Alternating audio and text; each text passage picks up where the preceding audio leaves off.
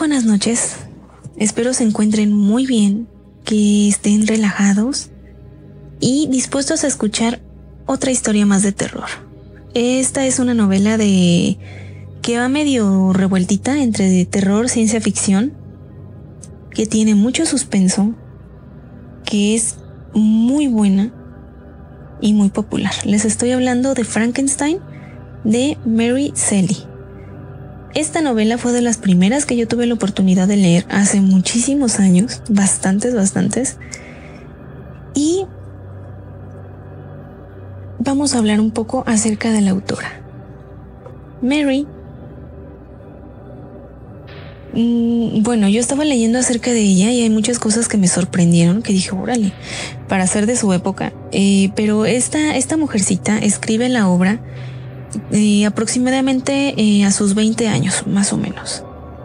En una reunión entre varias personas, se les reta a hacer una historia de su creación. Ella ya tenía como cierta práctica, me había escrito desde antes, desde, desde más joven, escribía ciertas historias, ciertos cuentos, y pues mm, tiene un sueño donde eh, precisamente influenciada por algunas pláticas que escuchaba de su esposo y de sus amigos, de acerca de un doctor que trataba de, animar a, a, cuerpos y de experimentos médicos y todo esto. Es así como ella empieza a armar la historia de Frankenstein. En un inicio no se da cuenta, pues, como que de la, de la mega historia que estaba haciendo, sino que empieza muy, muy inocente ella Mm, nos dice que tuvo una, una vida pues muy tormentosa, que tuvo muchas, muchos altibajos en todo, familiarmente, socialmente, en todo.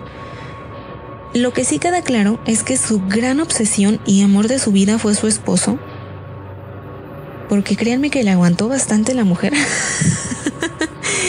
y bueno, nos dice que ellos fueron eh, hasta cierto punto un matrimonio fuera de lo común que tenían una relación abierta, se rodeaban de muchos amigos y algunos de estos amigos terminaban eh, pues acá como entre amigos, amantes y novios y como que de todo un poco. Eh, también nos dice que ella tuvo mm, muchas pérdidas, que tuvo abortos, que aparte tuvo dos pérdidas de sus niños ya un poco más grandes, que además la hija de su esposo que, que es de, un matrimonio anterior, también fallece. Y nos va contando así, diferentes como, como cosas, pero como que mm, resalta más esa parte, como que a su alrededor hubo muchas pérdidas de infantes. Únicamente sobrevive uno de sus hijos, que es a quien le dedica todo su amor. Su esposo también fallece, pero aún así, a pesar de que muchas veces el esposo la cambiaba por las amantes, ella continúa siéndole fiel hasta después de muerto. Le editaba sus, historias al esposo, le trataba de hacer una, una biografía de él, de, de, su vida y todo esto. Y pues sí, o sea, como que le era incondicional.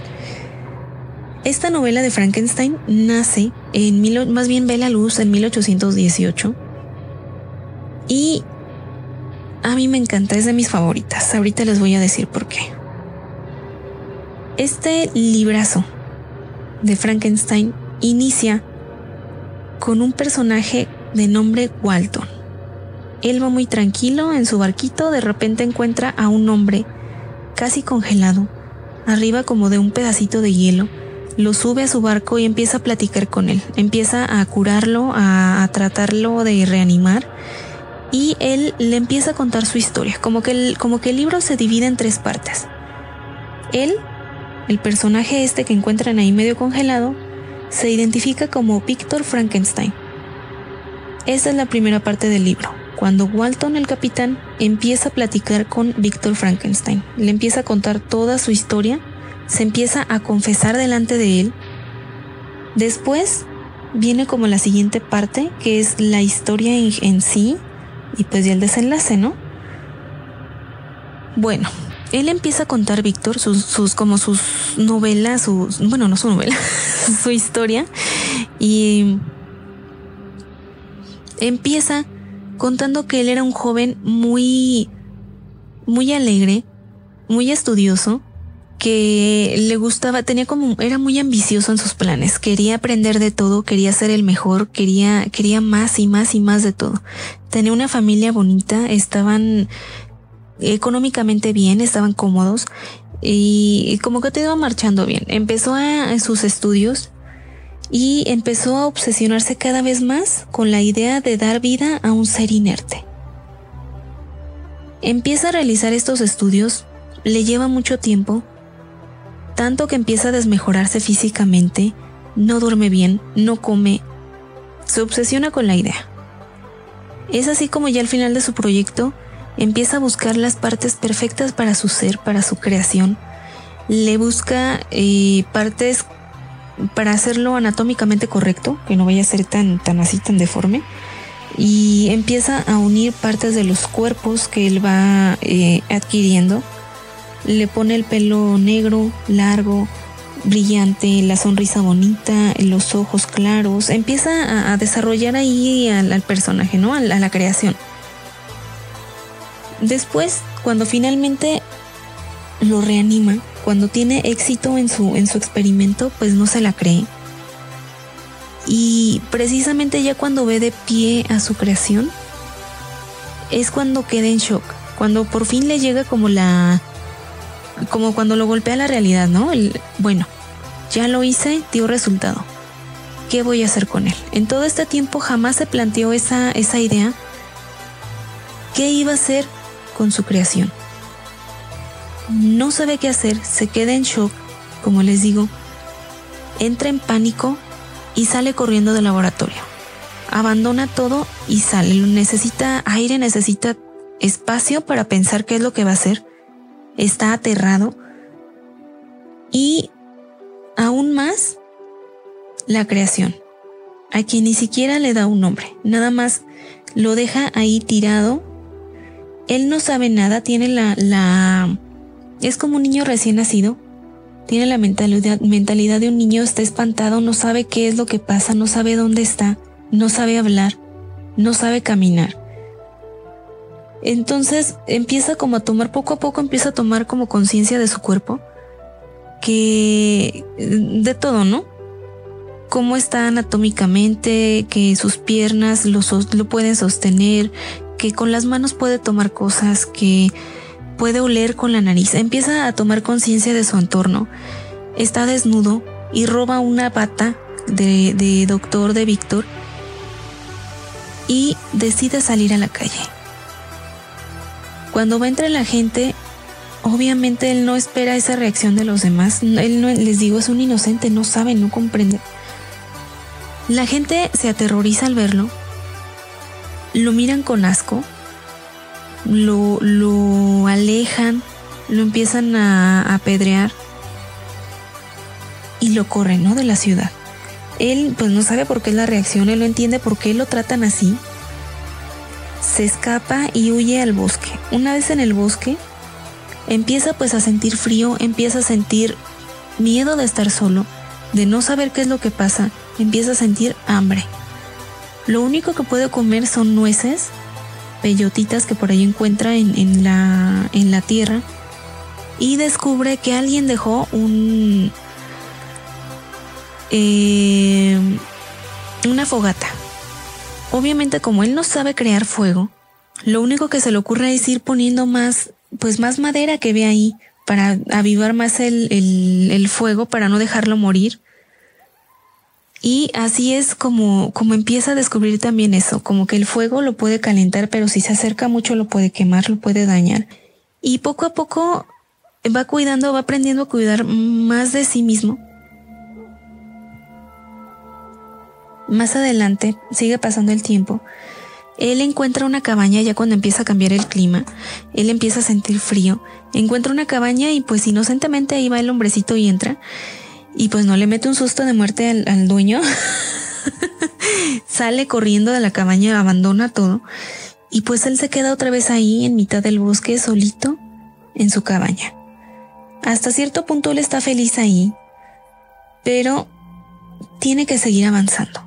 Encuentra otra casita donde vive una familia, él se esconde porque empieza como a intuir que, que, él se ve en el agua en, reflejado en un riachuelo y empieza a ver que es diferente, empieza a ver que él tiene marcas que no luce como las demás personas, que su piel es amarilla, que tiene un aspecto diferente. Se esconde y empieza a espiar a la familia, empieza a ver cómo viven, cómo se alimentan, cómo se comunican, porque él no sabía hablar. Y también empieza a aprender, empieza a aprender palabras tan básicas como pan y poco a poco adquiere conocimientos, incluso aprende a leer y a escribir. Y él está muy contento. Él piensa que por fin ha encontrado como un lugar en el que puede ser feliz. Siente que con esa familia puede lograrlo. Él, como empieza a apreciar a la familia, les hace pequeños eh, como gestos de, de, como de amabilidad, les junta leña para que tengan para el fuego, les quita la nieve, hace pequeños detalles para que la familia como que lo vaya aceptando, ¿no? O como él para integrarse poco a poco. Obviamente él sigue escondido poco tiempo después decide eh, presentarse ante el padre de familia, que precisamente era ciego. Y pues ahí va él, ¿no? Empieza a hablar con el Señor, le explica y todo esto, y justo cuando va a pedirle asilo ahí en su casa, entran los demás miembros de la familia, que obviamente ven perfectamente, y se horrorizan de él. Lo ven y es así como que, ay, ¿qué es eso? Las mujeres se desmayan, los hombres empiezan a gritarle, a correrlo de la casa, a, a sacarlo y pues otra vez queda solo en el mundo. Otra vez se ve despreciado y empieza pues a tomar conciencia de que los seres humanos no son buenos o de que al menos no la mayoría son buenos. Que está solo en el mundo y que lo único que él quiere es lo que ve en todas partes que unos cuidan de otros, que sienten amor los unos hacia los otros y es lo único que él quiere, sentir amor y que alguien sienta amor por él, que no lo, no lo desprecien. Pero no lo consigue. Una vez más en el bosque solo, ve que una niña está a punto de ahogarse en el río, él salta para, para protegerla, para ayudarla. Y resulta que en lugar de darle las gracias, le disparan. Con este último disparo es cuando él pierde toda la ilusión por la humanidad, se da cuenta de que no va a poder encajar, de que empieza a odiar a los hombres y sobre todo empieza a odiar a Víctor, a su creador, porque dice, bueno, yo soy diferente, yo soy feo, ¿por qué tuviste que crearme si no me ibas a cuidar, si no me ibas a, proteger, si no me ibas a querer? ¿Para qué me trajiste al mundo si me ibas a abandonar? Porque él ya sabía la, la de dónde había venido, porque en la bata que él se robó del laboratorio que él se puso, venía un diario de Víctor. Ahí, cuando él aprendió a leer, él se dio cuenta de todos los experimentos, se da cuenta que es una creación de un ser humano que fue la creación como del orgullo o de la de la vanidad de Víctor por querer crear o igualarse a un ser supremo. Así va pasando el, tiempo. Una vez más, les digo, después de recibir el balazo, encuentra a un, a un chavito, a un niño, y se le ocurre, bueno, los niños son inocentes. Si este niño se cría junto a mí, él no me, no me va a tener miedo, no va a aprender de los demás a, alejarse y a tenerme miedo y a, que, pues sí, a, que le digan que soy un ser despreciable y repugnante y todo esto. Se quiere robar al niño, lo toma y, y, se lo quiere llevar. El niño obviamente le dice que no y empieza a gritar y pedir auxilio y todo esto. Y finalmente le dice que su papá es Frankenstein. Frankenstein papá. Ahí es cuando él, el monstruo, se da cuenta de que ese niño es hermano de Víctor no controla sus impulsos, el odio puede más que toda la razón y que todo el buen sentimiento que él pudo haber tenido alguna vez. Y es ahí donde él inicia como su camino hacia el mal. Mata al niño, lo estrangula y hace que, bueno, le quita un collar que el niño traía jugando. Y ese collar lo pone en el vestido de la criada, de la que se supone debía cuidar al niño. Con esto esa criada era muy querida por la familia Frankenstein. La consideraban como un miembro más, pero las autoridades deciden que ella es responsable de la muerte, que lo mató y después le robó el collar, y la ejecutan. Víctor obviamente se da cuenta de que estas muertes fueron por su creación, fueron por Frankenstein el monstruo, pero no sabe qué hacer. Obviamente nadie le iba a creer si lo, si lo confesaba, nadie le iba a prestar atención, y si alguien le creía, ¿cómo iban a detener a este ser?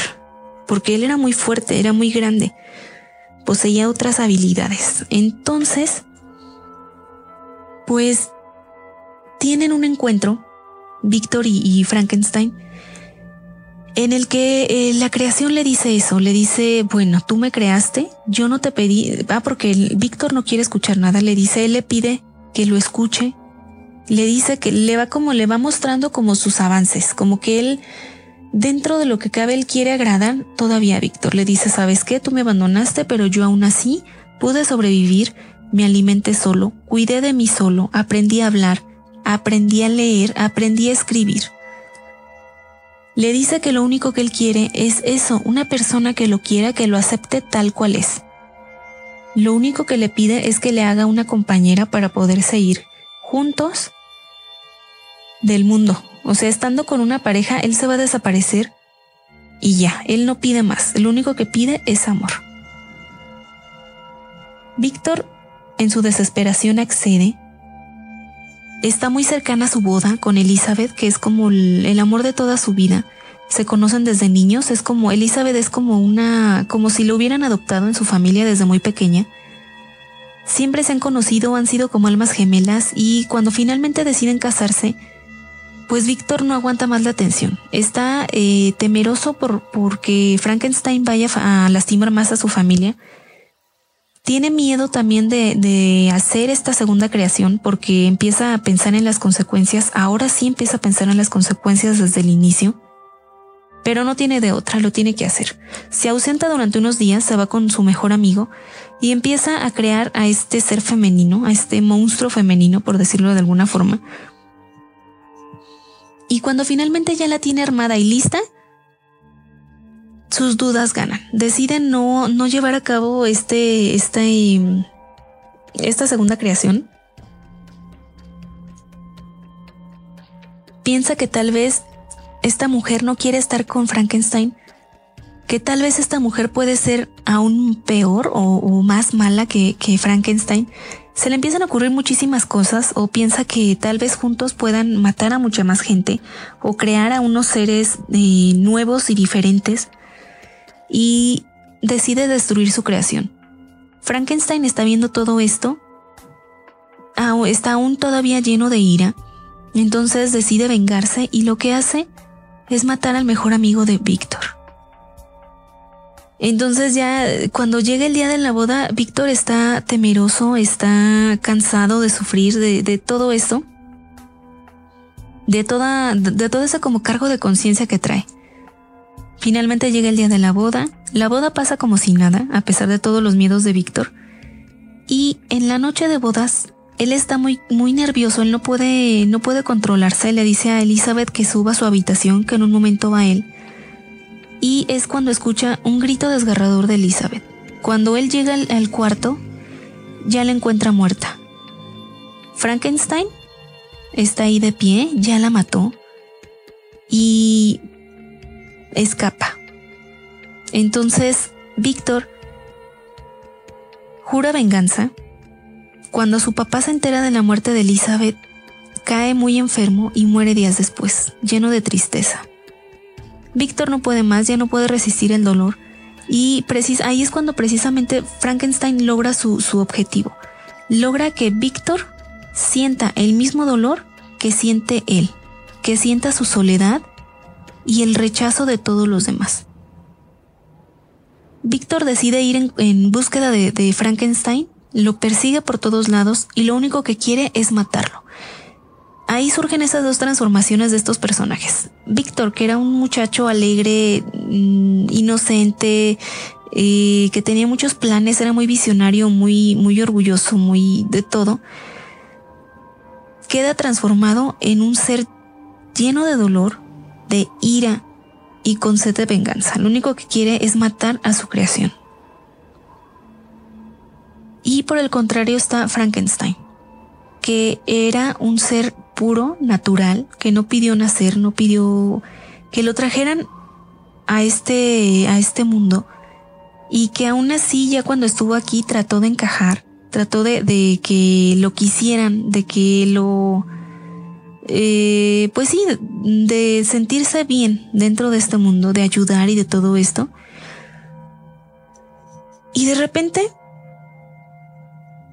pues ve eso, que en lugar de que alguien lo acepte o lo quiera o, lo, o lo ayude, todos le dan la espalda, todos lo odian, todos por su aspecto físico causa pues terror y lo repudian. Entonces de ahí es la transformación de su inocencia de ser un niño a convertirse ahora sí en un verdadero monstruo, lleno de ira hacia todos los demás, hacia todos los hombres, de, de rencor, de coraje y que la única forma que, que encuentra como de sacar todo este dolor que trae dentro es haciendo sufrir a su creador de la misma forma que él sufre. Finalmente, ah, ya les iba a contar el final. bueno, de eso trata el libro, no les puedo contar más allá porque si no va a ser cañón.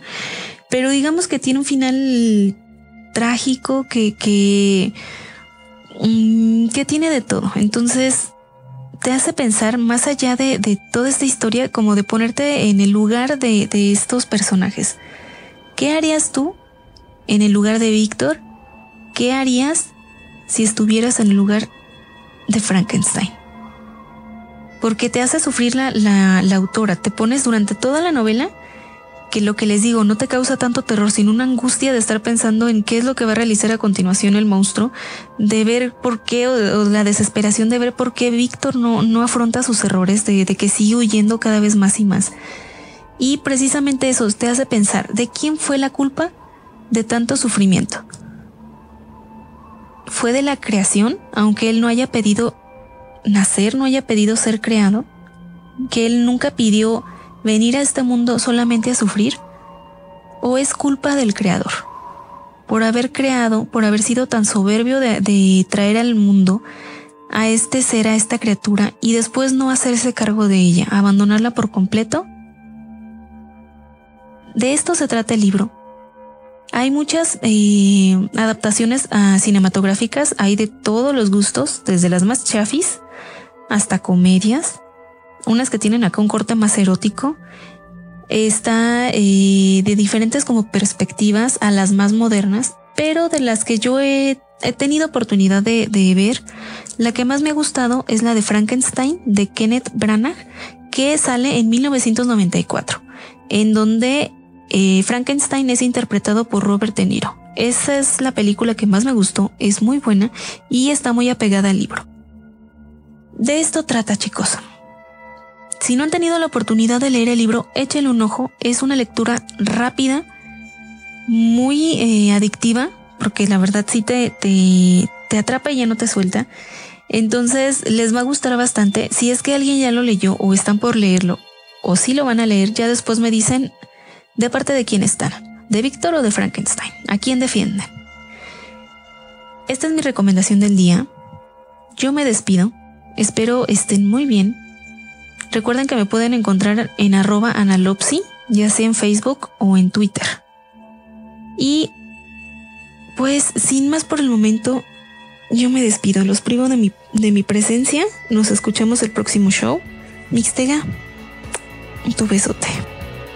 Hasta luego chicos.